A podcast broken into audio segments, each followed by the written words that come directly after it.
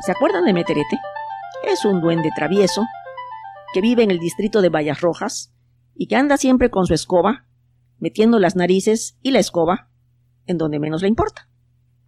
Pues en esta ocasión iba paseando por el desierto, eh, por el campo de Vallas Rojas, cuando de repente vio un árbol hueco y oyó un zumbido raro, y entonces decidió investigar. Cogió el mango de su escoba, lo metió en el agujero y lo hizo girar, y claro, el zumbido aumentó tremendamente, porque en ese árbol había un panal de abejas. Y las abejas salieron furiosas y cuando Meterete las vio, echó a correr desesperado, escondiéndose de ellas. Pero no se atrevió a regresar a su casa porque las abejas iban corriendo y lo iban buscando. Entonces fue a ver a su vecino, el gnomo remolcador. Al gnomo remolcador le decían así porque su casita no tenía ni puertas ni ventanas, solamente se podía entrar por la chimenea, por lo cual el duende cuando salía llevaba una escalera que iba arrastrando donde quiera que iba.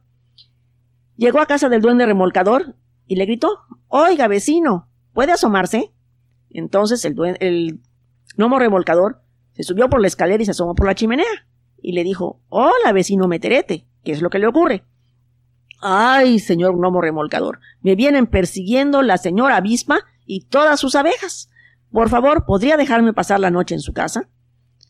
Está bien, amigo, le dijo el gnomo remolcador, aunque no era muy generoso ni muy eh, dado a invitar a nadie a su casa, pero le dio pena a Meterete que estaba llorando desesperado y lo dejó entrar a su casa.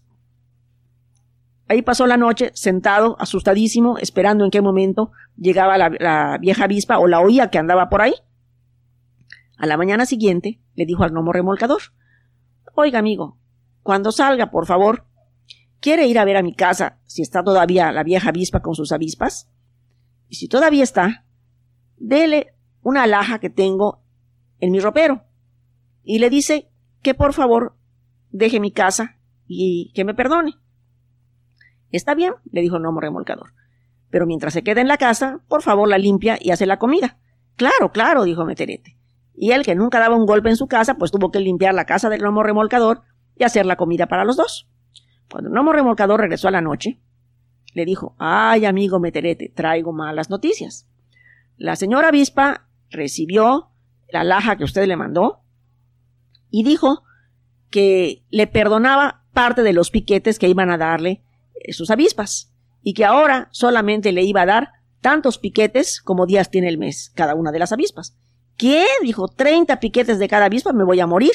No, por favor, de ninguna manera. Pues bueno, dijo, eso fue lo que dijo la vieja avispa.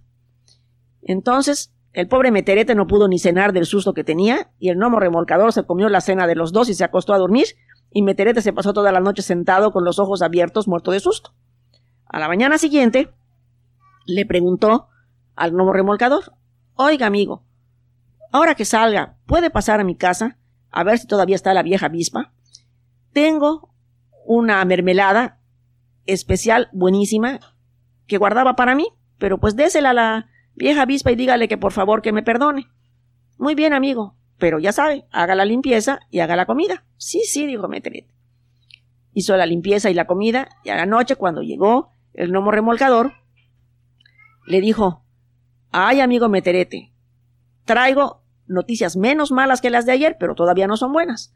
La vieja avispa cogió el tarro de, mermelada y dijo que le perdonaba una parte y que ahora sus avispas solamente le picarían este, tantas veces como días tiene la semana.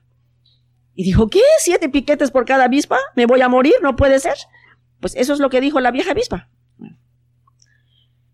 Lógicamente, el pobre Demeterete estaba muerto de susto. Entonces tampoco cenó el nuevo remolcador se comió la cena de los dos y se acostó a dormir, y Meterete se volvió a pasar la noche con los ojos abiertos, asustadísimo. A la mañana siguiente le volvió a decir al gnomo remolcador Oiga, amigo, por favor, ya solamente me queda un broche que me gustaba muchísimo, pero es todo lo que tengo. Por favor, se lo quiere dar a la vieja avispa y decirle que me perdone. Ya no tengo nada más que darle. Muy bien, mi amigo Meterete.